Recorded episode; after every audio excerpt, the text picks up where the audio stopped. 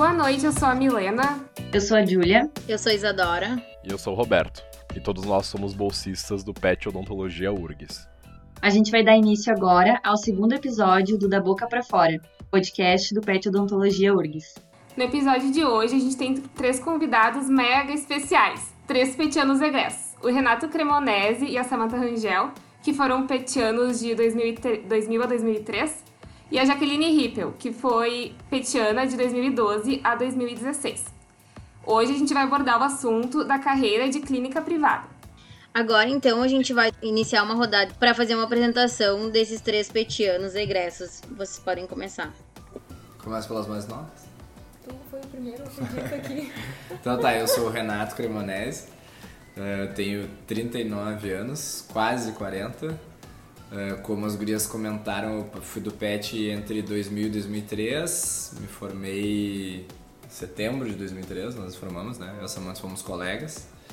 E nós temos a Saber Odonto, que é uma clínica, na verdade um grupo odontológico, porque tem duas unidades, desde 2006. E como o título de, do episódio de hoje já fala, né, nós somos, somos totalmente ligados à clínica privada.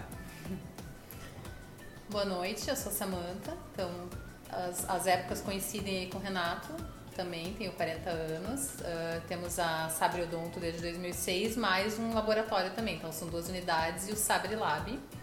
E hum, estamos felizes por poder participar, até porque o PET sempre foi uma, uma parte bem importante para nós na, na graduação e a gente guarda recordações muito boas dessa época. Oi, pessoal, eu sou a Jaque. É, me formei fazem mais ou menos cinco anos. É, eu tô na Sabre já há quatro anos nesse grupo. Uh, tenho 29, quase 30, uma diferença aqui, mas é, faço parte do time é muito bacana e com certeza clínica privada. Perfeito, pessoal. É, eu gostaria de fazer uma pergunta destinada a vocês três uh, que é o seguinte: uh, quando vocês se formaram, vocês já sabiam o que vocês queriam? Vocês já pensavam na clínica privada? Vocês tinham uma ideia? Alguma especialidade, serviço público? Para mim já era certo uh, clínica privada. Eu já tinha isso bem natural, na verdade. Eu não conseguia me imaginar em, em outra área. E em relação ao que eu iria executar de tratamento, procedimento, acho que eu já tinha uma inclinação bastante grande para a parte de implantes. Eu fazia bastante pet promove, na época fazia sobre enxerto ósseo, fazia sobre até plataforma suíte de implante, enfim, já fazia muita pesquisa. Uh, mas a parte de prótese, estética, tudo isso foi depois, assim, eu não tinha essa ideia no início. Então acho que tinha alguma coisa assim pincelada, mas as coisas foram acontecendo naturalmente, assim, após formada, quando eu fui acompanhando procedimentos, aí ficou mais fácil de entender o que, que eu ia gostar mesmo depois. Bom, eu não tinha um caminho claro, tá? A gente tinha como como parte mais imediata, assim, pós-formatura, a nossa experiência aqui no, no, no, exterior, que a gente ia viver, né, a, a, bolsa lá em Cardiff, a gente também passou um tempo além da, do estágio em Cardiff na Europa, então isso era meus planos mais imediatos. Eu tinha na cabeça ainda uh, mestrado e carreira acadêmica junto, imaginava conciliar essas duas áreas e tinha a pediatria como um foco, justamente porque tinha conexão grande com o pessoal da pediatria na época. E as coisas depois foram se encaminhando. Depois que eu voltei e a oportunidade de abrir a clínica surgiu, uh, uh, foi ficando mais claro na minha cabeça o que eu queria. Mas realmente no momento da formatura ainda era bem, bem certo. Eu era o que tinha tudo mais escuro ainda, então. A Jaque tinha claro, a Samantha não era muito claro e eu não sabia nem se eu queria ser dentista mais. Eu desde o quinto Ai, semestre já tinha dúvidas. Conforto, né? É, no, no, quinto semestre, às vezes eu conto essa história, eu falo que eu já me divorciei da Odonto algumas vezes. E daí casei de novo com ela. No quinto semestre eu pensei em não continuar a faculdade, eu já tinha dores nas costas, no pescoço e tal, e já achava que eu não tinha muito futuro. minhas primeiras experiências de prótese ali no quinto semestre me fizeram pensar assim, nossa, meu Deus, mas eu me dediquei tanto para isso aqui ficar perfeito, ficou uma bosta. Daí eu tava já pensando em é, fazer outra coisa. Quando surgiu a oportunidade de ir para fora, eu pensei, agora é a hora, vou testar outras coisas. Eu fui trabalhar fora do odonto, de garçom, em hotel, de barman e tal, pensando em talvez nunca mais ser dentista mesmo. Ah, a sensação que eu tive durante a faculdade assim é que muitos professores faziam questão de mostrar um mercado difícil, saturado e que a profissão era sofrível e tal, não sei o quê. Isso me pegou forte assim durante a faculdade. Tanto que hoje em dia sempre que eu falo com alguém que está na graduação, eu tento mostrar o outro lado da moeda. Aí, por sorte, a minha mãe quis muito que eu voltasse da Europa, estava muito mal aqui. Eu voltei, comecei a auxiliar um amigo e ele estava super feliz. E daí eu vi que dava para ser feliz. E aí voltou a oportunidade de abrir a clínica. A gente abriu a clínica e foi muito feliz. E daí eu me apaixonei de novo por odonto, me casei de novo com odonto. É muito bom de se ouvir isso. Eu, eu acho que de longe tu, tu, tu, não tá, tu, não, tu não teve sozinho nessa, nesse teu sentimento de estar tá meio perdido dentro do odonto. Aqui, acho que nós aqui, de nós quatro, acho que também tem gente que compartilha desse sentimento. Uh, realmente tu falou, eu, eu, acho que se mantém verdade, se passa muito essa imagem de que o odonto é um mercado complicado, um mercado que a gente vai ter que pelear muito para conseguir colocar o pão na mesa e foi muito bom escutar isso, essa, esse, essa tua, esse teu relato. E... É, mas eu não falei que não tem que pelear pra Sim, com certeza, com certeza. Vamos só deixar bem claro. mas, mas comparando com muitas outras profissões, se tu pelear, tu vai botar um pão bem bom na mesa. E... É, o resultado vai ser bom. Né? A profissão é animal, gratificante. Uhum. A gente brinca ali nas postagens, a melhor profissão do mundo pode ser a melhor profissão do mundo se tu te identificar Sim. e engrenar na coisa. Mas o, o, que valeu a pena também de escutar de vocês três é ver que vocês estão felizes com, com a escolha de vocês de ter se mantido, de ter de estar tá na, na, na no, no, ramo de vocês, da, da clínica privada, de um grupo, né? De odontologia. E de verdade, muito, muito gratificante escutar isso. Show. Gente, e eu queria saber de vocês como foi assim. Bom, vocês já disseram que alguns tinham certeza do que queriam, outros não, outros menos ainda. Mas como foi assim o momento final da formatura de vocês, da, da formatura não, da graduação de vocês e essa transição de faculdade e mercado de trabalho tinha muita insegurança, tinha é, assim, um, um, alguma esperança de caminho a ser seguido? Como é que foi para vocês esse momento, assim, de transição? Assim, uh, na verdade deu um baita frio na barriga, porque a gente, eu ao menos não tinha ninguém na minha família que era da área odontológica, nada disso, então era eu por mim mesma, assim. E logo chegando perto da formatura, né, a gente tem um boom de adrenalina, de felicidade, mas ao mesmo tempo um frio na barriga de tá, e o que, que eu vou fazer agora? Daqui a pouco os meus pais nem vão me ajudar mais e eu tô aí no mundo, né? E eu lembro que o que mais me ajudou nessa etapa, sem dúvidas, foi network, né? Ter, uh, se disponibilizar durante a faculdade e conhecer pessoas também fora da faculdade foi muito importante. Na época eu conversei com professores eu falei diretamente com professores para ver, ah, tu conhece alguma clínica que, que enfim, vai, né, precisa de, de, de alguém para trabalhar.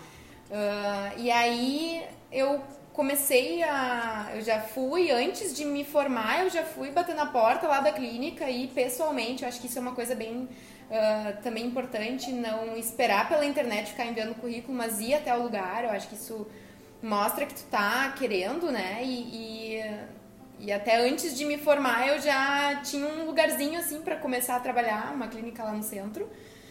E hum, ao mesmo tempo, eu também uh, acabei conhecendo num evento do PET a Samantha e o Renato, que eram duas pessoas que encantavam muito com todo o grupo e equipe Sabre, né? Então aí ali também começou uma conversa e acompanhar. Então, naquele momento, eu comecei a trabalhar numa clínica de convênios e comecei a acompanhar os dentistas que faziam coisas grandes já, né? Que a gente sai pequeno, assim, não conhecendo muita coisa e foi crucial eu ter acompanhado e ter colocado a mão já onde eu achava que já podia começar aos pouquinhos, né? Bom, eu Ah, também. bem importante mesmo. Ah, eu também, assim como a Jaque, não tinha nenhuma, nenhum parente dentista e não tinha dinheiro também. A minha família, assim, sempre foi... A faculdade foi bem sofrida, assim, aquela coisa de material, né, o material do semestre já era difícil de comprar, então ah, sair e abrir um consultório era uma realidade que parecia complicada, assim, né? Então, outra coisa que eu acho que vocês devem sentir, assim, né, quando se formam, ou quem acompanharam quem já recém se formou, é, é que a realidade que a gente vive na faculdade é muito diferente da realidade do mercado. Então existe uma transição meio chocante, assim, né? Tu passa um turno inteiro com o paciente e algumas pessoas caem em clínicas populares que tem que atender a cada 30 minutos. Eu- 15. Cinco 15, agora. é. 15, é. Cinco com rap e avaliação. Eu, eu tive essa curta experiência, foi curta por escolha minha. Eu pensei que se fosse para ser assim a minha odontologia, eu largaria né, a odontologia para outra área. Então, realmente, eu saí bem rápido dessa, dessa experiência de clínica popular.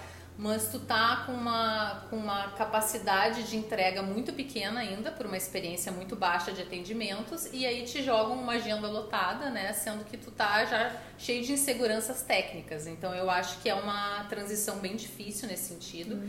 E outra questão muito importante é que, não sei se ainda existe, mas na nossa época pelo menos era uma lacuna absurda na faculdade, a questão de, de gestão, de, de tu saber que o teu consultório é uma empresa, tu saber que tu tem que precificar o teu, o teu tratamento, que tu tem que vender ele, que tu tem que gerenciar o teu consultório, que tu tem que saber entender dos teus gastos. Então, ah, tudo isso na- no início é um, é um bicho de sete cabeças, né? Um- é um monstro. Dependendo da personalidade, eu fui uma pessoa que eu sou mais preocupada, então eu acho que eh, a minha transição não foi muito agradável. É um, é um- tem aquela curva de aprendizado e tem todas essas dificuldades que tornam o início ali um pouquinho mais difícil mesmo. Eu acho que a pessoa tem que saber passar desse início, porque esse início ele, ele não é suave, né? É uma grande diferença entre a faculdade e o mercado de trabalho. É, a- acho também que a Sammy acabou pulando. Como a gente tinha a questão do estágio, assim, no finalzinho da faculdade, gente- eu tava com a cabeça só na Europa, eu só queria saber da viagem. Eu- o meu sonho era ir pro exterior desde os 11 anos de idade, quando eu fui selecionado pro intercâmbio. E meu pai ficou com vergonha de dizer pro dono da escolinha de inglês que, que não tinha dinheiro para me mandar. E disse: Não, beleza, ok. E depois foi um ano para eles irem me emaciando e contar assim: oh, meu, tu não vai pra intercâmbio nenhum, não tem condições, não tenho grana para te mandar. E aí eu, desde então, eu, eu queria ir pra fora, queria ir pra fora, queria ir pra fora. Tanto que a, a bolsa do pet eu guardava tudo. Acho que a Sam guardava tudo também, né? A gente comia miojo e, e alugava. Na, na época nós éramos namorados, o programa de, de namorado era alugar um DVD, né? Acho que já era DVD direto, né? No VHS a gente não era namorado. né?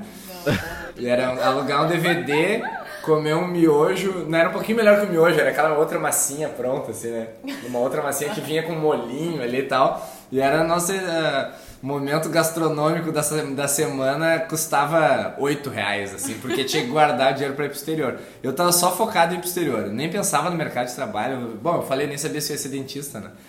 Mas quando a gente voltou, eu fiz um plantão numa clínica do centro. De quatro horas numa manhã, porque um colega da faculdade me ligou, bah, não vou poder ir, vai lá, é legal e tal. Daí eu fui, fiz um plantão e eu falei pra Samantha, eu nunca mais vou fazer isso na minha vida. Se eu tiver que fazer isso daí, eu tenho certeza que eu não vou ser dentista.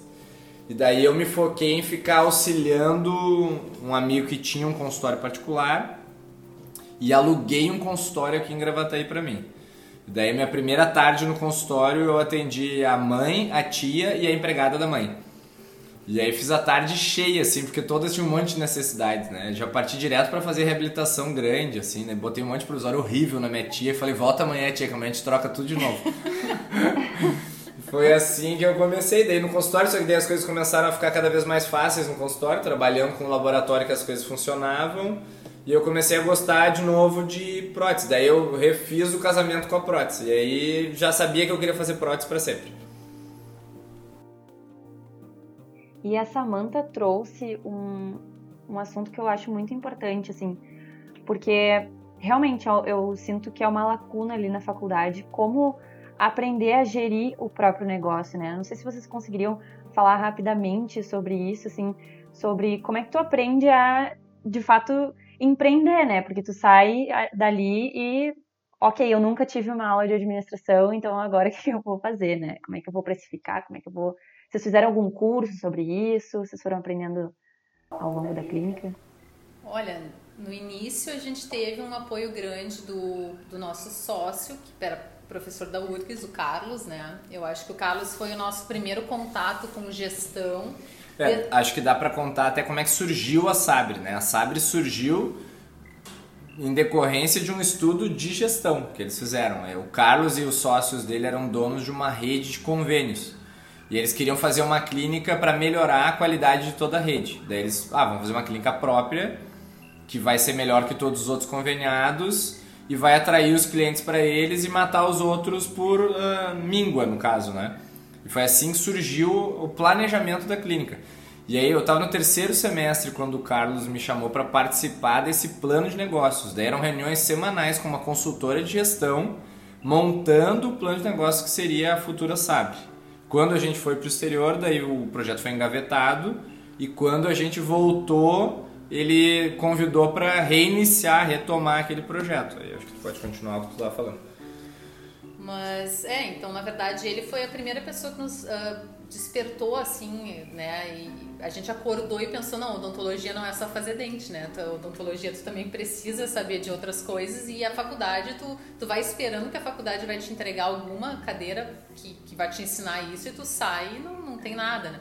Eu não sei como é que tá agora, óbvio, deve ter modificações, mas a gente tinha uma cadeira de economia que era uma... É, na verdade, ela era odontologia social, não tinha nada de economia aplicada à odontologia. Então, uh, o Carlos nos deu os primeiros, os primeiros uh, ensinamentos sobre isso e acho que hoje em dia também tem uma grande vantagem que o conhecimento está muito disponível, né? Então, se tu tem interesse identificação, eu sempre tive muito, né? Tanto é que, uh, na verdade, hoje o que eu menos sou é dentista.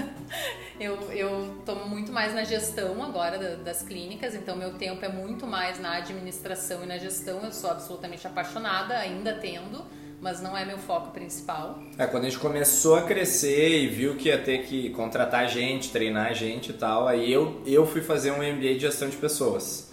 E logo que eu terminei, a Samantha fez um de gestão empresarial. Então essa foi a formação mais uh, acadêmica que a gente fez na área de gestão. Mas nós dois gostamos muito e lemos muito sobre o assunto. Eu sigo um podcast que fala muito de gestão, então a gente está sempre se cutucando com ideias nesse sentido, né?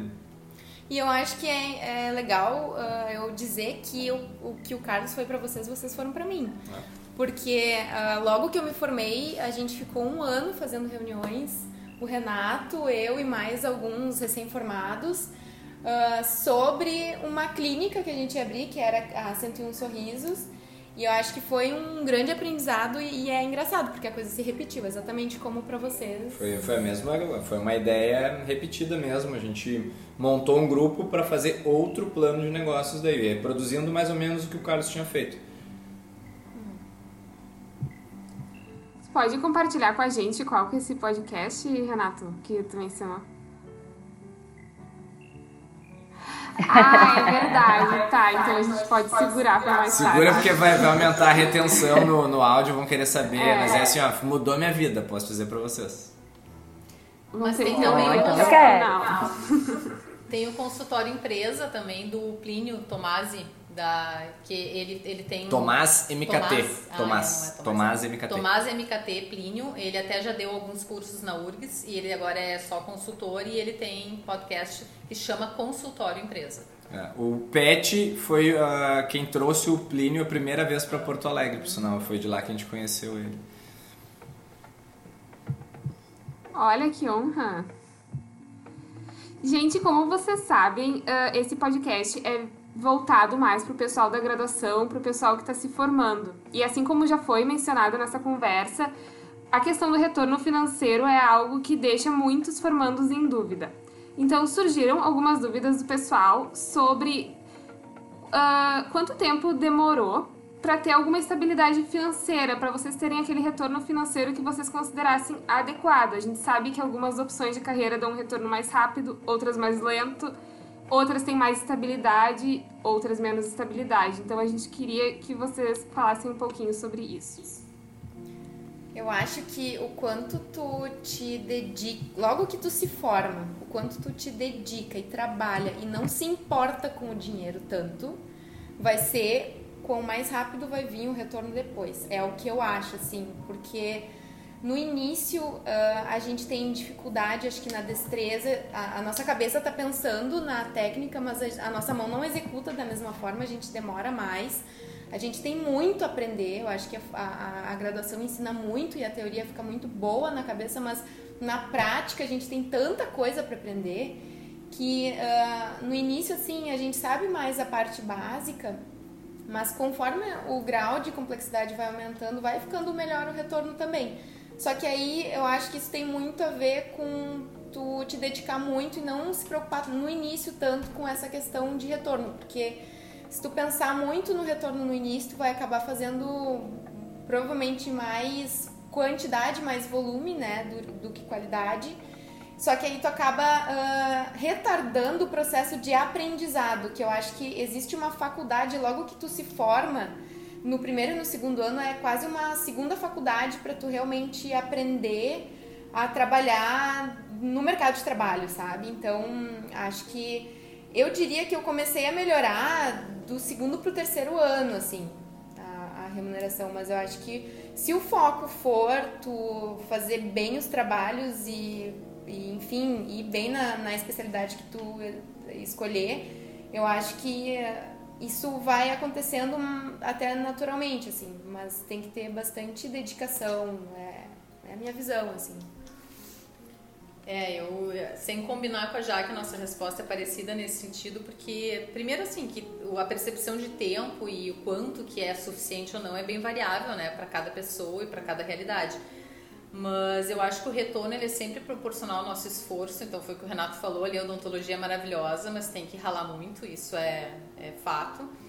E eu vejo assim que a geração de hoje tem uma dificuldade um pouquinho maior do que a gente tinha de enxergar assim que tu precisa subir uma escada degrau por degrau para chegar lá no topo. A gente vê às vezes o pessoal recém-formado com uma ansiedade, um imediatismo assim de, de resultados que eu acho que inclusive interferem na inteligência das suas escolhas, porque se a gente é muito imediatista, às vezes a gente não faz aquela escolha que naquele momento não parece a mais adequada financeiramente, mas que médio a longo prazo é o que vai te trazer realmente os bons frutos, que vai te aproximar da odontologia que tu, tu escolheu, né, pensou sempre em praticar.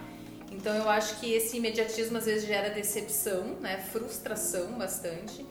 E aquela máxima que sucesso é né, um, 99% transpiração e 1% inspiração, eu acho que continua valendo, apesar da geração de hoje ser um pouco mais afoita assim e querer os resultados um pouco mais rápidos. Então eu acho que, que realmente a questão de tu te preocupar mais com o teu aprendizado e com tu estar no lugar certo, independente do retorno financeiro daquele momento, é o que vai te trazer depois aquele resultado duradouro ali da, do teu sucesso mesmo.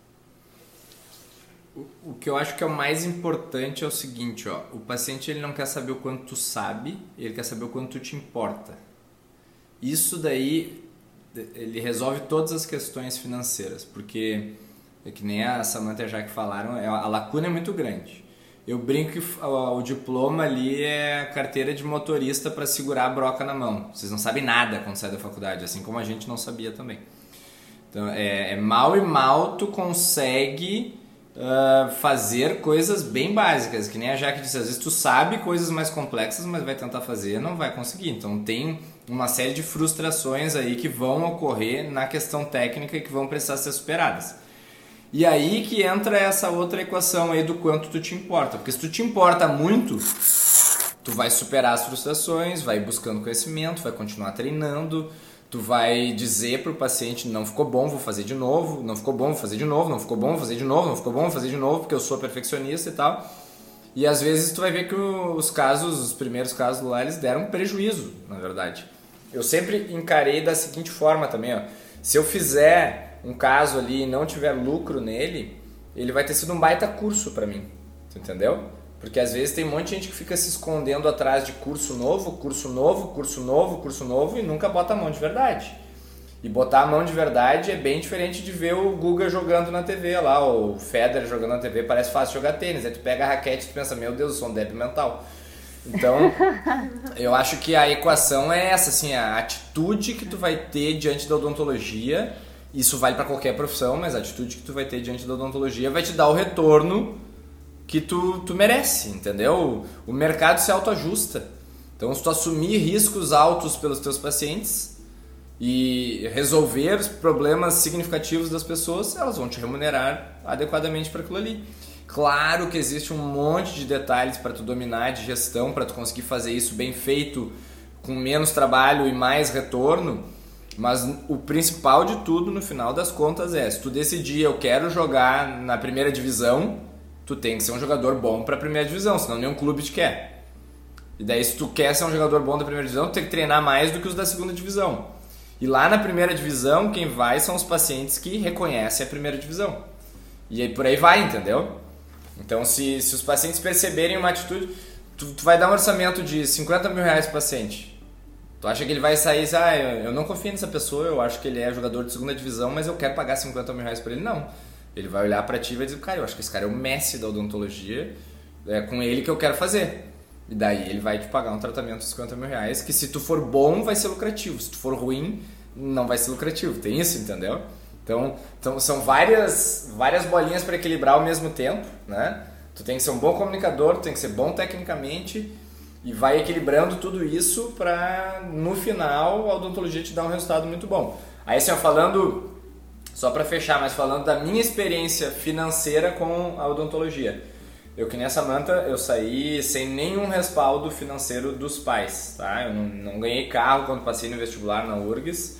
Eu o apoio que eu tive do meu pai foi assim, ó, só estuda e tira as melhores notas, o resto eu cuido para ti. E eu realmente eu pude só estudar durante a faculdade, mas depois, a partir dali, foi tudo por conta própria, que nem essa manta. Quando a gente foi montar a clínica com o professor Carlos, Cada um entrou com uma parte do negócio, a Samantha pegou empréstimo com o irmão, eu acho. Eu tinha guardado uns dinheiro lá de Londres, lá, ao invés de viajar pela Europa, eu acabei guardando dinheiro que foi que eu botei para abrir a clínica. E a partir dali a odontologia ela fez um espiral muito uh, bom no meu crescimento financeiro, assim, eu consegui da odontologia crescer muito, meu patrimônio cresceu. Quando a gente precisou reinvestir no negócio, a gente sempre conseguiu com a própria empresa fazer o reinvestimento. Então, eu financeiramente sou muito grato à odontologia. Não falta nada na minha vida pelo que a odontologia me deu. E me deu, eu considero que deu rápido. Acho que a gente conseguiu um retorno rápido. Se eu comparo com colegas de colégio que fizeram outras áreas, assim, a maioria não teve um retorno tão rápido quanto eu tive na odontologia. Dá para comparar também com colegas que fizeram odontologia que É. estão patinando também. Então acho que depende um pouco de tu correr atrás e te esforçar e saber o que tu quer e A atitude. O paciente ele percebe o quanto tu te importa, não o quanto tu sabe. Legal, acho que é importante a gente também ir se aprimorando, assim, para dar valor para o nosso trabalho e para mostrar o valor do nosso trabalho também. Eu acho que isso também vai ser um motivador para para trazer um retorno financeiro, né? Eu imagino, não sei. Com certeza, eu também penso mesmo que tu, Julia. E pensando nessa ideia, assim, ah, que dentro da clínica privada a gente sai da graduação sabendo de tudo um pouco, mas na clínica privada a gente busca muitas vezes por especializações, né? Focar numa área e que, enfim, eu vou me tornar dentista e vou focar mais nessa área. E eu queria saber de vocês, se vocês optaram por fazer especialização e se essa especialização foi logo depois da graduação ou se levou um tempo, quanto tempo, ah, se fizeram mais de uma e quais as vantagens e desvantagens que vocês veem ah, por fazer uma especialização e seguir um caminho. É, eu me formei na metade do ano, então daquele aquele meio ano, da metade do ano pro final, eu só trabalhei e acompanhei, né? Eu acompanhava aqui na Sabre e ah, atendia a clínica do centro. É, por sorte, eu queria fazer especialização de implante, só que a especialização ela abre a cada dois anos. Então, no ano da metade do ano seguinte, né? Um, um ano e quer dizer, meio ano depois de formada, eu poderia começar uma especialização, mas a especialização que eu queria, que era específica, ela não abria naquele ano. Pra minha sorte, porque hoje eu vejo que sair da, da faculdade, uh, seja logo ou meio ano depois, é muito cedo para começar uma especialização. E aí naquele ano, naquele meio ano seguinte, eu fiz um ano de curso de atualização e fiz em prótese, porque uh, a, a implantodontia ela vai desde colocar o implante, cirurgia, até a parte né, uh, da prótese depois que eu não tinha know-how, eu não, não eu era zero esquerda na prótese, era muito ruim. Acho que é bem difícil sair da faculdade sabendo um pouco mais, assim.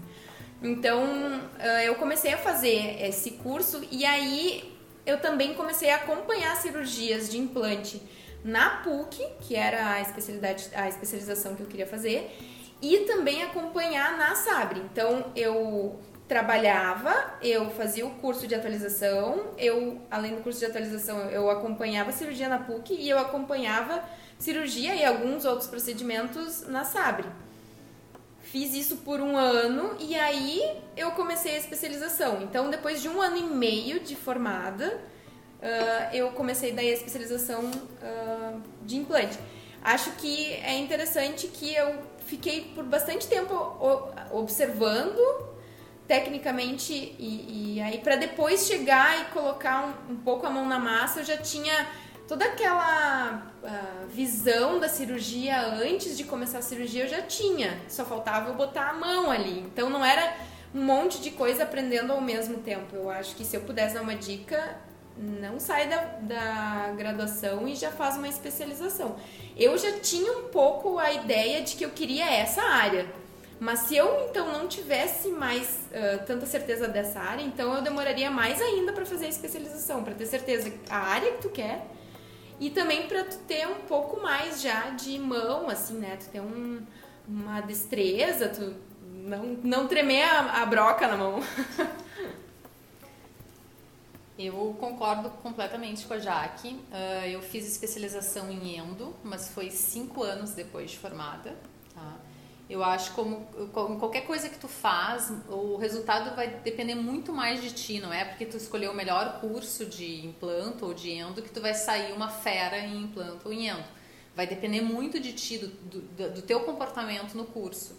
E quando tu vai ainda com necessidade, assim, a capacidade técnica muito básica, tu não consegue dominar a complexidade, porque tu tá ainda muito, muito abaixo. Então eu tive essa experiência de ver colegas na especialização que saíram da faculdade e foram fazer a especialização e eu via como eles não tinham o mesmo aproveitamento que eu do curso, porque enquanto eles estavam ali, inclusive a anestesia, tudo já, ainda era um, um processo a ser dominado, eu estava ali focada em aprender rotatório na endo, porque o resto para mim estava ok.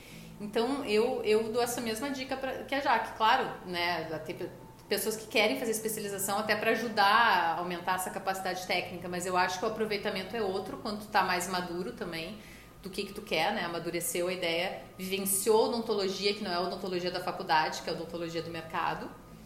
E e principalmente eh, tem mais certeza na tua cabeça, porque às vezes as certezas que a gente tem na faculdade, elas são uh, com critérios que é depois a gente se dá conta, mas é, ah, eu amo fazendo.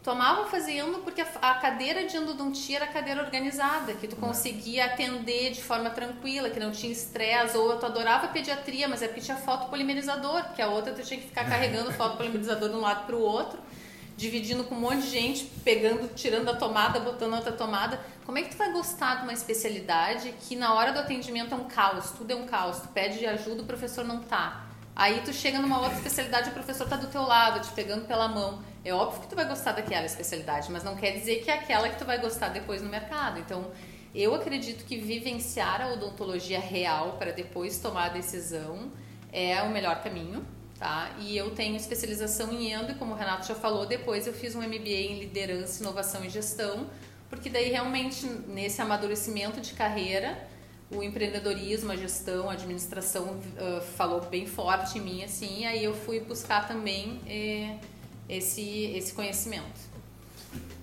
Acho que elas já falaram exatamente o que eu penso sobre especialização. Eu sou. Eu tento tirar todo mundo da especialização aqui no início da carreira. Eu acho que é um baita esconderijo. É, parece que tu tá na, na, graduação ainda, se tu vai direto pra especialização, fica lá. Se for uma de dedicação exclusiva, então é perfeita. Daí tu nem te sente dentista, tu continua aluno. É para isso que serve a especialização imediatamente. É, a Jaque, por exemplo, teve um mês do curso de especialização que a gente fez a conta, ela tinha feito 31 implantes na 101 Sorrisos e estava começando a ter implanto lá na, na especialização. Daí tu compara com outra pessoa que está lá vendo um implante pela primeira vez. Então daí tu imagina como é que os professores dela trataram ela durante a especialização, o que, que encaminharam para ela fazer durante a especialização, o aproveitamento que ela teve do curso de especialização em relação a alguém que nunca tinha visto o implante, entendeu? Então, eu acho que tem que retardar ao máximo. Outra coisa, é, quando eu conheci a Jaque lá no evento do PET, eu perguntei para ela assim, ah, nós temos lá a, a, clínica e tal, o nosso foco lá é uma outra especialização dela, perguntou qual. Tinha ela e mais uma colega dela juntos. Eu falei, não, especialização em atender bem o paciente.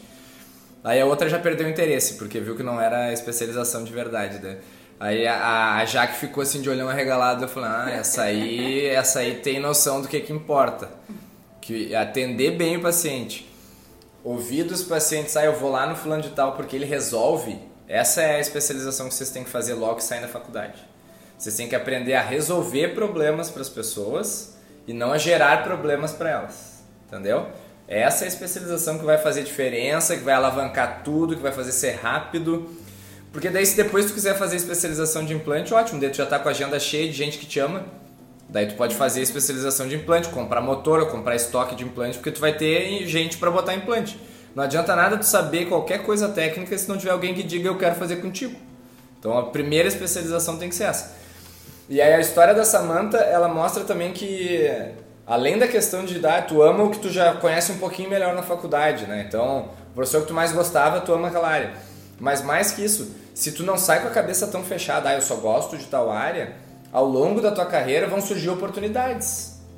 E aí dentro de uma equipe, por exemplo, ó, estão precisando agora que alguém detone na Zendo, aí tem 30 endo para fazer por mês. Daí tu vai lá e faz especialização de endo.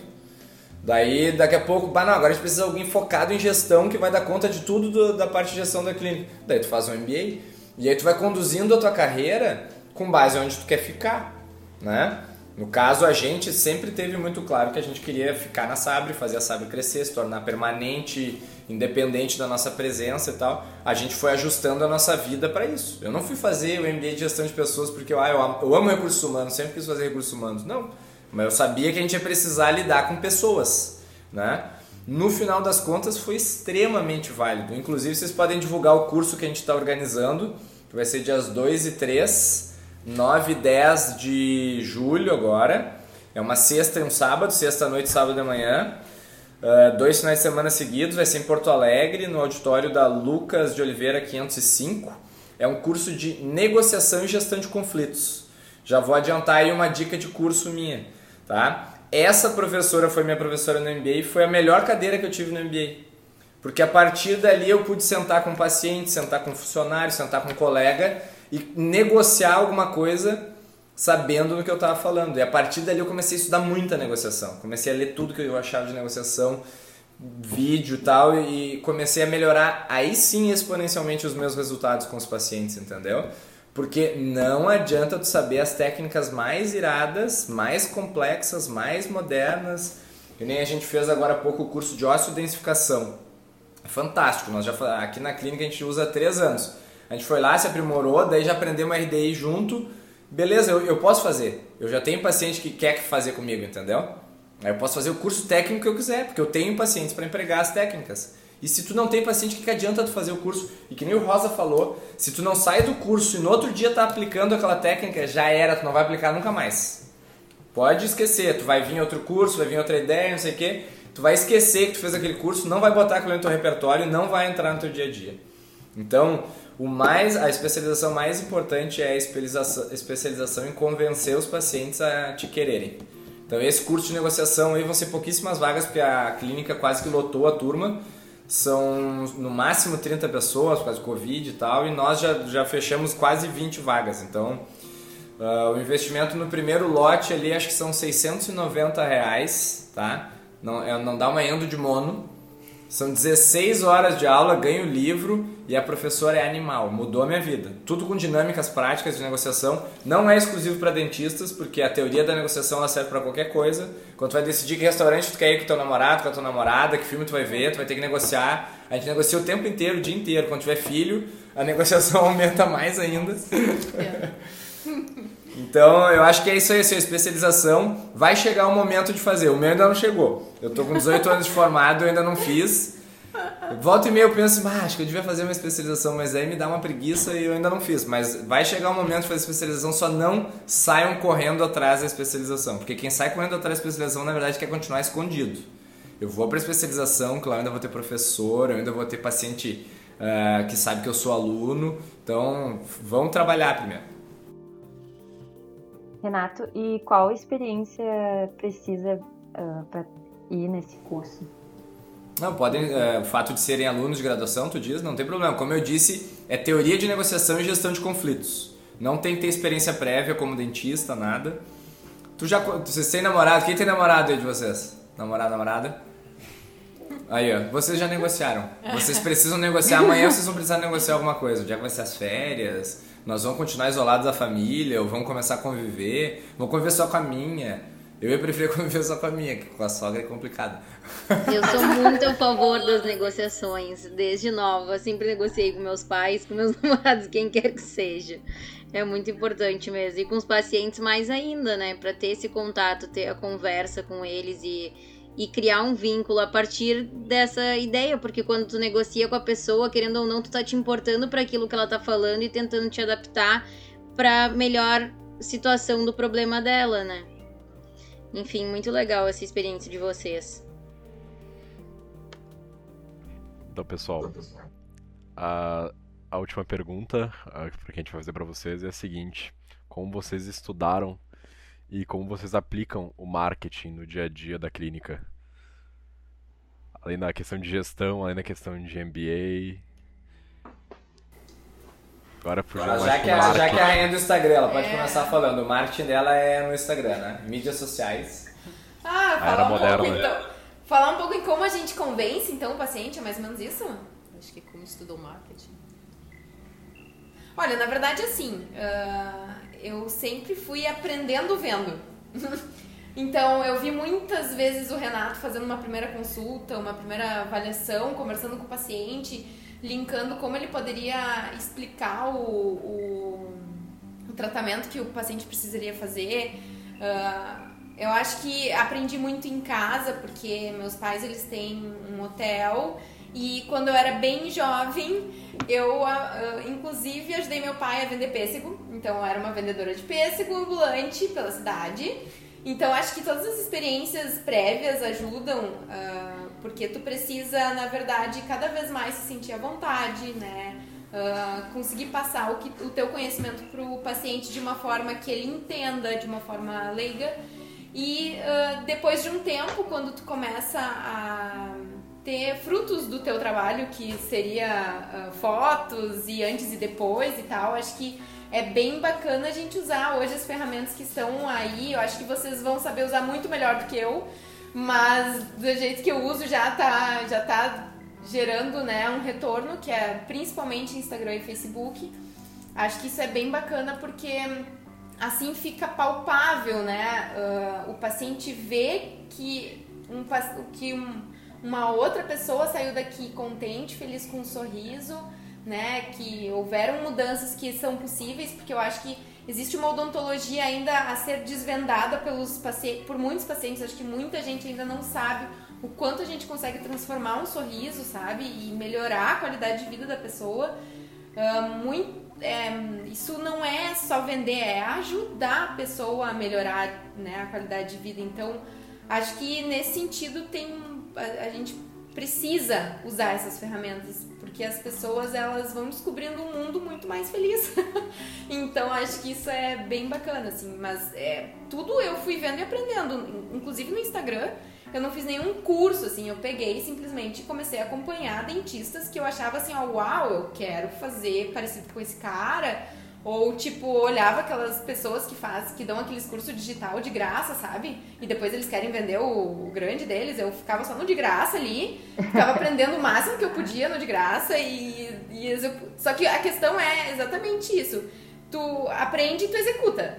Se tu executou mais ou menos, se tu fez um vídeo e falou meio errado, se tua cara tava feia, etc., esquece, deleta, tu tem que botar a tua cara tapa, assim. Então, como eu, eu perdi um pouco a timidez já desde pequena, vendendo pêssego, eu acho que ficou mais fácil.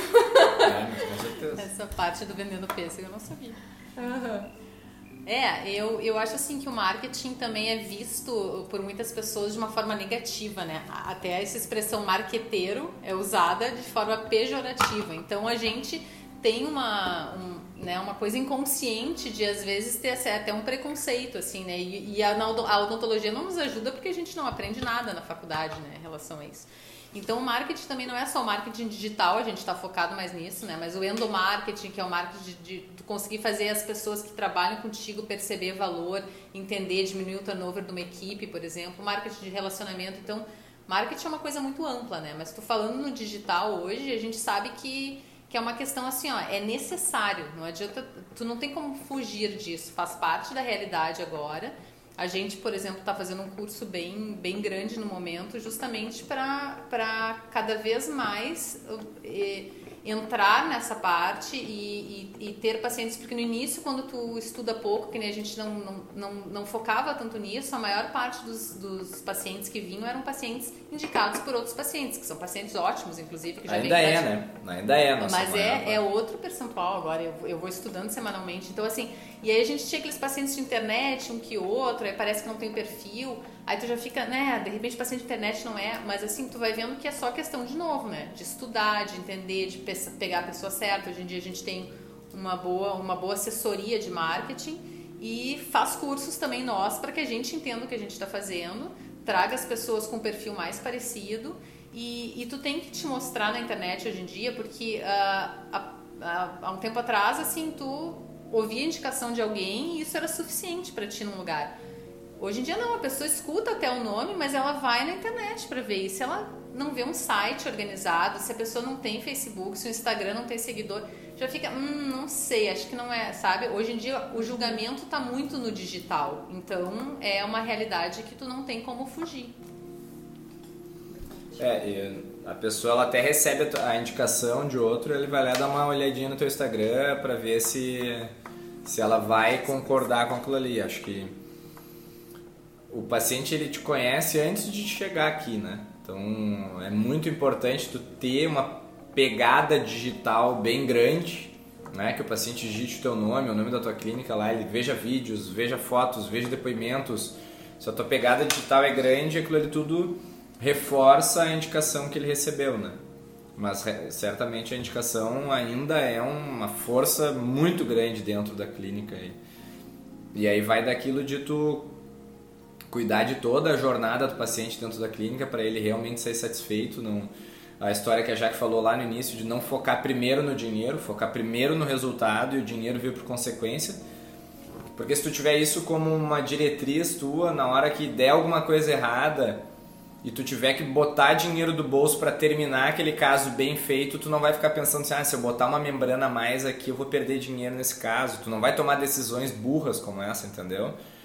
Foda-se o, lucro daquele caso ali, tu tem que terminar ele bem. E a pessoa, ao final do tratamento, uh, sair falando bem de ti, né? Eu trabalho o, o marketing, esse interno, de forma muito natural. É fácil para mim, é um ponto forte meu. Até uma dica, dica de livro que eu queria dar é o Descubra Seus Pontos Fortes. Ele é um livro que a gente usa aqui na clínica, na entrada de todo profissional. Todo mundo compra o livro, lê e faz o teste, porque lá ele dá cinco áreas de talentos individuais de cada um para melhorar o seu autoconhecimento, saber no que, que tu é bom. E porque é comprovado que tudo que tu trabalhar em cima dos teus talentos naturais, tu vai ter grandes ganhos. E tudo que tu trabalhar dentro das tuas fraquezas, tu vai ter pequenos ganhos, ganhos medíocres. Então, se a pessoa já é naturalmente boa em negociação, ela tem que ir lá estudar tudo de negociação, porque ela vai ser um super vendedor, entendeu? Se tu é extremamente tímido, tu só tem que dar um jeito de alguém negociar para ti, porque não vai ter como tu virar um grande negociador, entendeu? Ou talvez tu vai ter que te direcionar para uma especialidade que recebe mais indicação, tipo endo mesmo e tal. Então aí tu, tu te conhecendo, tu vai conseguir fazer as escolhas que vão trazer os melhores resultados para ti. Acho que isso é importante. Eu, por ter essa facilidade, cara, eu vendo o tempo inteiro. Eu tô o tempo inteiro vendendo ali. Então eu gosto de ter alguém estagiando do lado, porque eu vou narrando o tratamento mas eu vou narrando, ensinando o estagiário e vendendo para o paciente que está ouvindo. Ele vai ouvindo e vai pensando, meu Deus, ele está fazendo só coisa maravilhosa na minha boca e tal. Porque ele, eu vou sempre passando essa sensação. E daí o paciente, às vezes, ele fez uma consulta comigo e já está indicando, já está trazendo a esposa e tal. Então, eu, a minha agenda é muito dependente de indicação de outros pacientes, porque é a forma que eu me sinto bem fazendo, né? E, claro, agora eu tenho me dedicado mais, fazer vídeos também, que eu, não adianta, essa presença lá é importante mas eu sinto que o que mais flui naturalmente para mim é esse marketing interno. As próprias auxiliares, assim, elas, as assistentes começam a, a te achar um profissional muito bom pelo comportamento que tu tem dentro do teu consultório, né? Se tu tem boas maneiras o tempo inteiro com o paciente, com elas, tal, tu vai te tornando uma celebridade para elas, uma referência para elas. E daí, quando liga alguém para recepção, elas vão atender e vão dizer: "Cara, tu tem que vir fazer aqui, o cara é bom, vem fazer aqui". E daí vai funciona, entendeu? Resumindo, tu não pode atender, tu tem que dar um show. Na verdade é. Essa é a minha opinião. Na verdade, assim, ó, odontologia tu tem que ser um atleta, porque senão tu não vai aguentar ali muitas horas. A gente no primeiro ano da, da Sabre lá, eu destruí um mocho. Eu não tinha esposa, não tinha filhos, eu atendia das 7 da manhã às 10 da noite, nem parava pra almoçar. Naquela época jejum intermitente não tava na moda ainda, eu já sabia, viu? Eu destruí um mocho, tivemos que reencapar o mochinho ali porque ele tava manchado, não tinha ar-condicionado direito. Eu suava e manchei todo o mocho suando, ele suando de nervoso também, né? Com a broca tremendo na Mas aí a coisa, tu vai, tu vai ficando bom, se tu fizer 10 mil esse é outro livro, ó, aquele das 10 mil horas lá dos Outliers, se tu fizer 10 mil horas uma coisa, tu vai ficar bom naquilo ali. Daí, se tu tiver o corpo forte, vira um balé mesmo pro paciente, ele acha que tá num concerto de música, assim, bah, o cara extraiu meu dente, eu não senti nada, ele botou o implante, foi melhor ainda. E aí parece que ele realmente foi numa apresentação, e daí assim, pá, tudo fluiu, tudo era lindo, a assistente segurou minha mão, riu para mim e me deu sorvete no final da consulta. Então, essa é a sensação que o paciente tem que ter. Essa questão do marketing, gente pensar em marketing interno, é um dos grandes focos da Sabre, né? Porque Hoje em dia não basta o atendimento, o paciente tem que viver uma experiência, isso que o Renato falou. Então, isso. tu ter uma estrutura diferenciada, tu oferecer massagem na cadeira, o paciente escolher o filme preferido dele no Netflix enquanto ele está vendo. Isso é uma odontologia diferente, que é o que a gente fala. Então, assim, isso é marketing também. Porque o paciente hoje em dia, tu ser bom tecnicamente é a tua obrigação, né? A obrigação de todo mundo. Então, a gente tem que agregar no atendimento odontológico todo, todos esses diferenciais e ter isso que o Renato falou, assim, se tu tem em mente que o teu, o teu objetivo principal é transformar sorriso, é a satisfação do paciente, é promover o bem, uh, tu, tu tá com a direção certa, o resto vem, né? Agora, se a pre principal preocupação é o financeiro, daí o motivo já tá distorcido, e aí tu faz essas escolhas erradas. Né?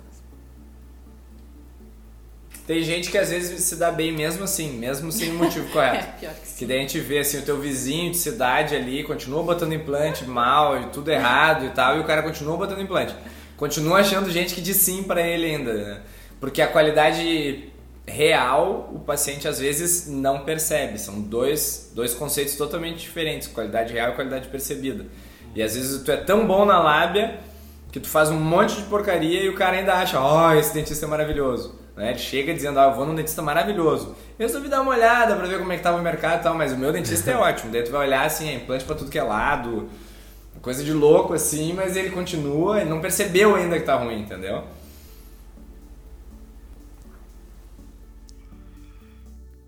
Pois é. Não, uh, mas uma coisa que a gente, principalmente no marketing digital, também do boca a boca, é que boca a boca hoje é para todo mundo na internet e é perpétuo. Ele vai estar tá sempre ali as estrelinhas nas avaliações do Google quando tu põe o nome da, da, do dentista ali.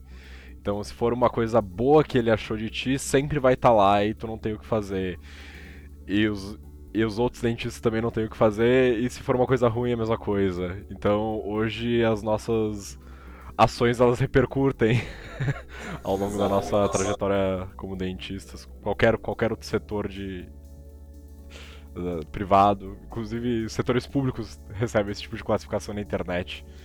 Então, realmente. Isso é bom, né? Isso é bom, na verdade.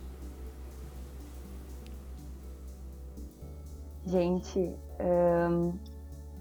acho que para finalizar, eu queria fazer duas perguntas para vocês. Que dica que vocês dariam para o Renato, para Samantha e para Jaque do início da graduação e para vocês do final da graduação? Ah, com certeza no início da graduação eu teria dado a dica já que acha um lugar, um consultório, um dentista que tu possa acompanhar desde o início da graduação. Uh, infelizmente, isso não. Eu não tive essa dica e eu acho que eu, eu teria sido outra pessoa dentro da faculdade. Eu acho que eu consegui me dedicar bastante, mas eu teria me dedicado muito mais e eu acho que teria voltado um olhar diferente, assim, porque. Uh, quando a gente cai na realidade mesmo da odontologia no mercado de trabalho é muito diferente. Então, a gente tem uma, uma visão tão distorcida dentro da faculdade, é muito diferente mesmo.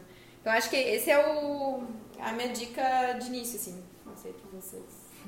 é, exata, é exatamente a minha. Uh, só complementando o que a Jaque falou, é uh, tentar buscar pessoas, pessoas certas também, né? Que praticam a odontologia, que é a que tu quer praticar, que são felizes na profissão, porque não adianta também tu te aproximar de alguém que vai te mostrar um, um copo meio vazio, né? Tu quer ver o copo meio cheio. Então tem muita gente boa e, e, o fato de tu já acompanhar a realidade da odontologia, que é diferente da faculdade desde o início, tu vai sair com outra cabeça. Eu também não tive essa, essa visão no início da faculdade e acho que isso aí é um, um grande diferencial para quem está na faculdade, buscar essa experiência do mercado já. É, eu para não dar só a mesma dica que elas, porque eu acho que elas têm razão nessa dica, é uma baita dica. Mas eu queria adicionar ainda não só para o início da graduação, mas para o final da graduação, para qualquer momento, na verdade, o maior erro do sistema de ensino, ao meu ver, é nunca trabalhar autoconhecimento. Né? Não existe autoconhecimento em lugar nenhum. Eu entrei na faculdade com 17 anos, tá? Porque eu não queria ser médico, meus dois irmãos faziam medicina e eu achava que eu ia morrer se eu tivesse trabalhado do hospital. O meu ortodontista andava de Vector, eu achava que ele era fodástico, porque ele era tranquilo e tinha um carrão da, do ano. E eu pensava que eu ia poder atender de terça, quarta, quinta e sexta e surfar, e surfar de sexta a segunda e que eu ia me dar bem e, e ser um surfista vagabundo. Foi por isso que eu fiz odontologia. E, ou seja, eu não sabia nem o que era odontologia, muito menos o que, que eu era, entendeu? Quando eu entrei na faculdade, me botaram uma fralda e me apelidaram de baby bicho ainda para mostrar o quão perdido eu era. O primeiro semestre, eu não sei como é que meus pais me deixaram morar sozinho em Porto Alegre. O primeiro semestre foi perdido na minha vida. Mas a, a minha dica então seria assim, ó, invistam em autoconhecimento, tá? Aí a gente recebe os currículos aqui. Tem 30 mil semana acadêmica nos currículos, tá? Uh, e não tem um curso de autoconhecimento. Não tem um trabalho com um coach bom para descobrir quem tu é não tem ali um resumo de um livro que fosse, se o cara botasse eu já ia olhar currículo dele diferente. A gente bota lá no nosso site instruções para um currículo fora da caixa. E as pessoas ou não leem, ou leem e resolvem fazer o currículo dentro da caixa, que são duas páginas do Word, no máximo daí botam uma foto e muda a cor da fonte ali achando que fizeram alguma coisa diferente. Não contam, por exemplo, que venderam pêssego de porta em porta. Se botasse isso ali no currículo, assim, ó, me formei em odontologia e vendi pêssego de porta em porta. Não precisava escrever mais porra nenhuma. Só isso aí eu ia chamar a pessoa para conversar, tá? Por sinal, tem uma da nossa equipe aqui que a, a, a gente ficou sabendo em conversa tal, ah, eu tinha uma empresa, montei uma loja online, a loja existe até hoje, conduzi a loja durante toda a faculdade. Beleza, não precisa mais botar nada no currículo. Ah, mas não fez um curso de atualização, não precisa, já para fazer depois. Fazer dente é coisa de macaco. Tu faz, faz, faz, faz e uma hora tu fica bom, entendeu? Então, autoconhecimento seria a minha dica. Junto com a história do autoconhecimento, eu colocaria aquela coisa de que tu é o resultado das cinco pessoas que tu mais convive. Então conviva um pouco com a maioria dos professores de vocês, porque a maioria deles vai fazer vocês pensar que vocês são os cocô do cu do cachorro. E convivam muito com cinco pessoas que vocês admirem bastante. Ah, elas estão rindo aqui, mas elas pensam igual. Tomara tá? que não tenha censura aí, no, senão vocês vão ter que aqueles pi, É. pi. É, mas é real, assim, ó, eu tenho aqui, ó, três ou quatro professores da graduação que eu boto aqui na minha mão e digo me incentivaram pra alguma coisa. Os outros todos, talvez não tenham feito mal pra mim, mas eu vi fazer mal pra colegas meus, tá? E assim, aqui antes pra vocês, eu tinha 17 anos, é tudo. É, São jovens com autoestima ainda em formação e que os caras vão lá e pisam no pescoço pra fortalecer o ego deles, né? Foi por isso que eu deixei qualquer ideia de ser professor da minha vida. A gente participou do PET, era tudo assim, não, nós vamos fazer mestrado, vamos ser professor e tal. Que exemplo que eu tive para querer ser professor, para querer participar da- de algumas coisas que a gente via acontecendo aí dentro. Não, real mesmo. Então, convivam com pessoas que vocês realmente admirem, que se vocês tenham identificação com os valores de vocês, valores que vocês não sabem quais são ainda, porque vocês nunca estudaram isso. Né? Vocês decoraram um monte de fórmula para passar no vestibular lá. Quais são os valores que mais importam para vocês? O que, que é mais importante? É segurança, é família, é saúde, é dinheiro, é status. Se vocês não souberem os cinco valores mais importantes da vida de vocês, vocês não vão saber fazer as escolhas corretas, né? Depois que vocês souberem, vocês podem escolher conviver com cinco pessoas bem admiráveis e que estejam muito acima de vocês. Porque daí aquilo que vocês consideram limite, vocês vão ver que é só um pedacinho do que é o limite. Eu saí da faculdade e disse, ah, eu queria ganhar 5 mil reais. Eu achava que 5 mil reais, nossa, meu Deus, eu ia poder surfar pra caralho e ia estar tri feliz, tá? Daí aquele meu amigo que eu falei pra vocês que eu fui auxiliar, ele falou, meu, já tô ganhando 5 mil reais. Ele tinha seis meses trabalhando no consultório dele. Eu falei, ó, dá pra ganhar mais do que 5 mil reais então, se com um ano já tá ganhando 5 mil. E aí tu começa a escolher conhecer pessoas, daí não pode ser metidão, né? Porque o metidão, ele não quer ir lá conhecer alguém que é muito melhor que ele. Porque senão ele tem que ser da zona de conforto. Então tu tem que ser humilde e lá tentar colar em quem é muito bom, quem tá voando, porque daí tu pode te espelhar nessa pessoa. Se tu conviver bastante com ele, tu vai absorver, que nem a Jaque disse, por modelo, tu vai absorver, tu vai pegar um monte de atalho. Né? Se tu for humilde, tu vai pegar um monte de atalho. O que a Jaque fez em um ano, eu levei uns seis pra fazer. Em termos de crescimento, de velocidade. Ou melhor, eu devo ter levado uns 10, o Dani levou uns 5, que é um dos nossos sócios aqui, que entrou depois. E a Jaque em um ano já tava lá. Se ela tivesse começado do zero, que nem a gente, então convivam com pessoas que realmente já sabem os atalhos das coisas. Tá? Essa seria a minha dica. Trabalhar em equipe, pessoal, se possível. Hoje em dia é, uma- é, é, é muito mais. eh, Acho que a realidade da odontologia caminha para esse lado, né? Assim, a gente não ficar num consultório sozinho, mas o teu crescimento ele é potencializado se tu tem esse ambiente de troca. Isso é uma das coisas que mais nos traz gratidão aqui na Sabre, é isso, né? Tu não tá sozinho, tu sabe um monte de uma coisa, o outro sabe um monte de outra coisa, e a gente gosta de que o conhecimento siga, sabe? Eu fiz especialização e aí eu passei todo o meu conhecimento da especialização para os meus dois sócios, porque eles também iam fazer a endo que eu fazia. Não é porque eu paguei a minha especialização, é só eu que sei fazer assim, ninguém mais vai saber fazer. Então, essa mentalidade, se juntar com pessoas que tenham essa mentalidade, ah, faz com que o ambiente seja rico mesmo, que a gente trabalhe.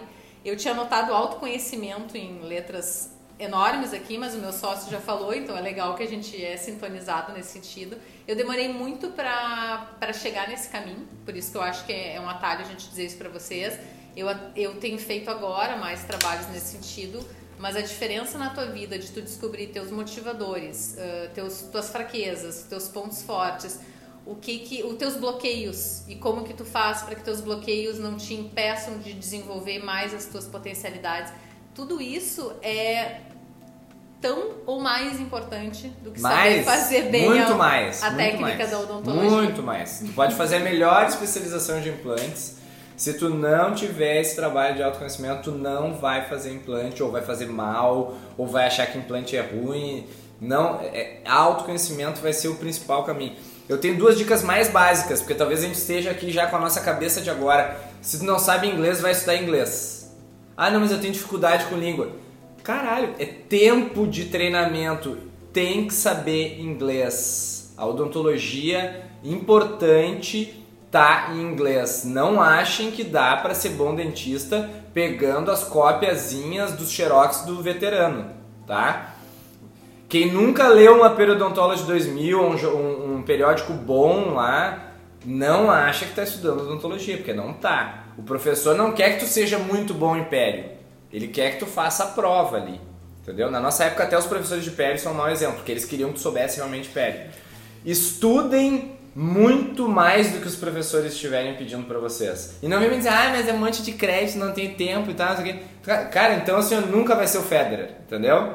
Nunca vai ser top se tu acha que tu já não tem tempo, se tu acha que é difícil, que nem a, gente já, já chamou a gente para fazer estágio em Gravataí. Ah, mas daí eu não tenho carro, ah, eu antes tinha que pagar o pedágio, não sei o que. Cara, se tu tá achando problema nas coisas, aí já começa, já descobre no autoconhecimento por que, que tu acha problema em tudo. Porque se tu, se tu não consegue ver que aquilo ali vai ser solução para ti, tu nunca vai ter solução para nada. Então, a mentalidade é muito importante. Estudar inglês e ler muito mais do que os professores pediram.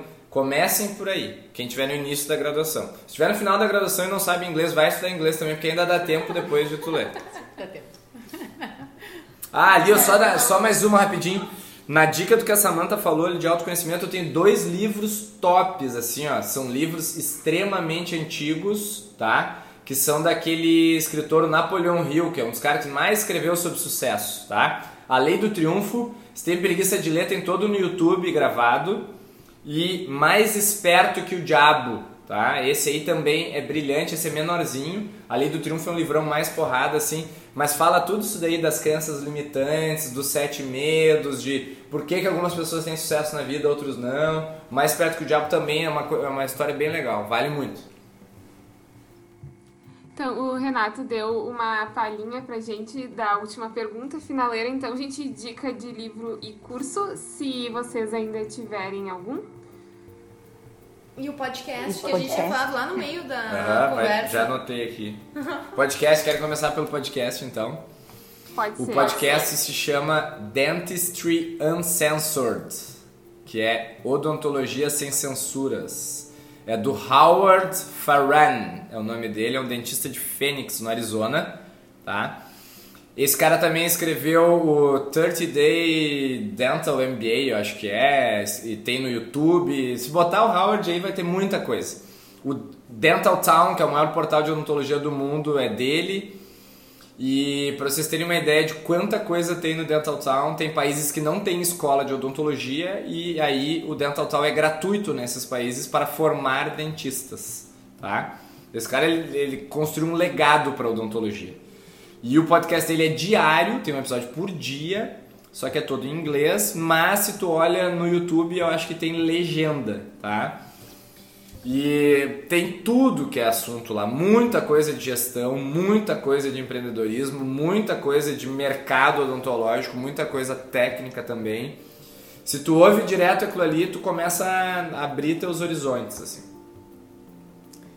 Bom, eu acho que as dicas do Renato são as, as mais de peso, assim, eu vou dar uma dica um pouco mais leve, mas é um livro que é bacana e de fácil leitura, que chama O Jeito Harvard de Ser Feliz. Eu não sei se alguém já leu, mas ele justamente abre, abre os nossos olhos para entender que esse caminho que a maioria das pessoas toma, que é eu vou fazer tal, tal, tal, tal, tal coisa, para depois ser bem sucedido e aí eu vou poder ser feliz, é uma ordem absolutamente errada então a gente tem que aprender a ser feliz antes e aí nós vamos ser bem-sucedidos.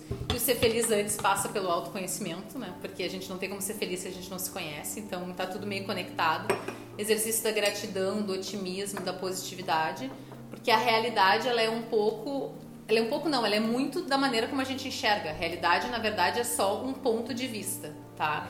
E hoje em dia a gente vê que as pessoas estão contaminadas com um negativismo absurdo, então quem fica vendo TV, jornal o dia todo, não sei nem como não se joga pela janela, porque eu acho que eu me jogava. Assim. Alguns se jogam. Eu não vejo, por exemplo, mas é, é uma escolha minha, porque eu acho que tem, tão, tem o mesmo número, muito mais notícias positivas do que negativas, mas a imprensa foca única e exclusivamente na notícia ruim. Então as pessoas vão criando uma mentalidade de derrota, de pessimismo e de depressão. Eu acho que esse livro trata muito sobre isso, dando uma palhinha um pouco do que a gente também vai trabalhar aqui na Sabre, né? O mundo é da cor que a gente vê, então acho que a gente tem que estar atento a isso, aprender a abrir os olhos e enxergar a nossa realidade como a gente quer e não como os outros fazem a gente enxergar também. Dentro dessa dica da Sam, eu queria dar um parênteses rápido. Uh, na história do autoconhecimento lá que a gente estava falando para vocês, eu, por exemplo, eu sabia lá, eu escolhi o odonto porque eu queria surfar muito, ter bastante tempo livre e tal, que era uma ideia de vagabundagem, assim, mas que eu consegui manter ao longo de toda a minha carreira. Então, assim, eu sempre tirei muitas férias, tá? Uma coisa que a odontologia permite, se tu te conhece bem, é viver a vida que tu quiser. Então, por exemplo, uma coisa que funciona para mim, eu não me importo trabalhar 14 horas, 3, 4 dias na semana, se eu vou ter daí mais folga que as outras pessoas. Eu não me importo de trabalhar um mês muito pesado se eu vou ficar um mês de férias na sequência, se eu tiro 3, 4 férias no, no ano, entendeu? E aí, esse autoconhecimento e a flexibilidade que tu pode ter com a odontologia é impagável. Tipo assim, ah, quanto que teria que me pagar hoje em dia para eu assinar a carteira e trabalhar das 8 às 5? Cara, teria que ser muito dinheiro, entendeu? Eu jamais faria isso hoje em dia. E aí, às vezes, até tu começa a usar essas coisas daí em teu favor, né? Eu falei pra vocês que eu vendo o tempo inteiro. Daí, às vezes, o paciente dizia, ah, mas tu já tá de férias de novo? Daí eu respondia assim, alguma vez eu já atendi mal-humorado? Daí ela dizia, não, é verdade, tá sendo mal-humorado, então deixa que tá funcionando, o time tá ganhando, a gente não mexe, entendeu? Então, essa questão do autoconhecimento que tem lá no, no jeito Harvard de ser feliz, cara, vocês conseguem adaptar a odontologia para a vida que vocês quiserem. E vocês já se deram conta disso? Que ponto, olha que vantagem em relação a muitas outras profissões que não tem isso. Ah, nossa profissão não tem a questão de poder ser remoto, ou até pode ter para algumas coisas, mas quem quer atender paciente não vai poder atender remotamente. Então ela vai precisar de mim aqui presencialmente. Beleza, mas eu posso estar aqui uma semana, 20 horas por dia e ficar três semanas de folga se eu quiser. Entendeu? desde que eu seja produtivo quando eu estou aqui. Então, levem isso em mente quando fizerem esse trabalho de autoconhecimento. Então tá, gente, vamos encerrar por aqui.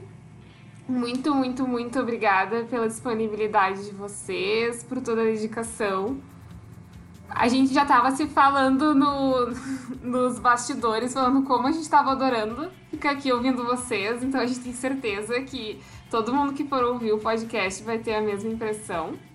Tem mais um livro só, rapidinho. Pode ser um TED para quem não gosta de ler, tá? Claro. Amo. Prova de rejeição. A prova de rejeição, eu acho que é. É um dos TEDs mais vistos que tem lá. Um japonesinho queria abrir uma startup lá, não conseguiu dinheiro, ficou chateado. Ele falou: Vou me submeter a 30 exercícios em que eu vou ser rejeitado com certeza. E ele escreveu um blog, virou um livro, depois que virou TED é brilhante para perder essa timidez que a Jaque falou, que às vezes tu vai apresentar um plano de tratamento e o paciente diz não, e aí tu fica todo chateado, ah, eu sou ruim, eu sou um bosta. E não é, a rejeição dele muitas vezes é por um motivo dele, às vezes é só não, não encaixou no momento, ou talvez tu não soube explicar direito também. Então, esse é a prova de rejeição muito bom, pode ver o TED, 20 minutinhos, é bem rápido. E tem um outro livrinho bem curtinho que chama Seu Cliente Pode Pagar Mais que acho que foi a, a Julia que falou ali sobre aprender a valorizar o seu próprio trabalho, né? Seu cliente pode pagar mais, aprendam a fazer analogias dos custos da odontologia com custos de outras coisas no mercado, vocês vão ver que a odontologia é barato, hein? É barato, eu acho tudo muito barato. Obrigada pelas dicas. Gente, como a Mi falou, a gente estava ali nos bastidores falando que estava gostando muito. E Assim, depois se o Roberto quiser cortar, não sei, mas eu queria deixar aqui para vocês que foi um podcast bem importante. Eu estou muito feliz que, que eu entrei nesse grupo aqui para a gente falar sobre isso, porque a gente veio falar sobre clínica privada e a gente acabou trazendo muitos assuntos que são além, né, que fazem parte e que eu realmente estava precisando ouvir e falar um pouco sobre isso. Então foi muito importante mesmo. Obrigada pela participação de vocês, pela disponibilidade. Eu adorei. Divulguem o curso, divulguem nosso curso de negociação. Tá, manda ali no. Manda no WhatsApp. Manda no WhatsApp. Uh, se tiver, daí a gente já aproveita para divulgar. Eu também queria deixar uma palavrinha que, nossa, uh, é muito bom ouvir vocês, assim, ouvir a Samanta e o Renato, que já tem uma longa estrada na odontologia, já que também já tem uma longa, mas comparada ainda também é, é muito gostoso, assim, de ver que mesmo com os desafios que vocês tiveram durante essa jornada de carreira, vocês ainda têm muita gratidão e, enfim, muita felicidade em fazer o que fazem e tra trazem, assim, uma esperança, eu acho, pra gente, né? Porque a graduação, a graduação em si, ela é um momento uh, desgastante e cansativo, né? Que a gente tem muitas ideias, enfim, muitas vontades e trazer essa expectativa, assim, é muito, muito gostoso, assim, de ouvir vocês. Muito obrigada pelas ideias, assim, e adorei, assim, as palavras do Renato e, e no geral também acho que a Samantha e a Jaque concordam dessa questão de buscar o autoconhecimento. E uma coisa que veio muito, assim, na minha cabeça é a ideia, não adianta a gente querer conhecer outra pessoa sem a gente se conhecer antes, né? Então, a gente vai se tornar dentistas, a gente vai ter que lidar com pessoas, mas como é que a gente vai lidar com pessoas se a gente não lida nem com a gente, que é a pessoa que a gente vive todo dia, sabe? Então, eu fiquei pensando muito nisso e, e enfim, obrigada por tra trazerem essas experiências, porque dá um, assim, aquece o coração, é muito gostoso de ouvir mesmo. Foi muito valoroso mesmo, não? É, eu também vim com o pensamento que a gente ia falar muito da, do dia a dia da clínica, de como começar, de como tocar, mas a gente falou muito também da, da pessoa por trás do dentista. E eu achei isso muito bom, foi, foi, foi aqui uma hora de extremo. De, foi muito bom estar aqui com vocês. Muito obrigado por, pela, pelas palavras, pela falta pela falta de censura, por ser bem claro com a gente. Foi, foi, foi um bate-papo muito bom, entendeu? É, de verdade. Ótimo. Chame quando quiser outros assuntos, aí é só chamar. Ah, isso aí. Ai, vamos chamar, tomar um café e ficar conversando, que é ótimo. Porque, nossa, isso não liberdade. É. Aqui tem bastante gente que gosta de falar, entendeu?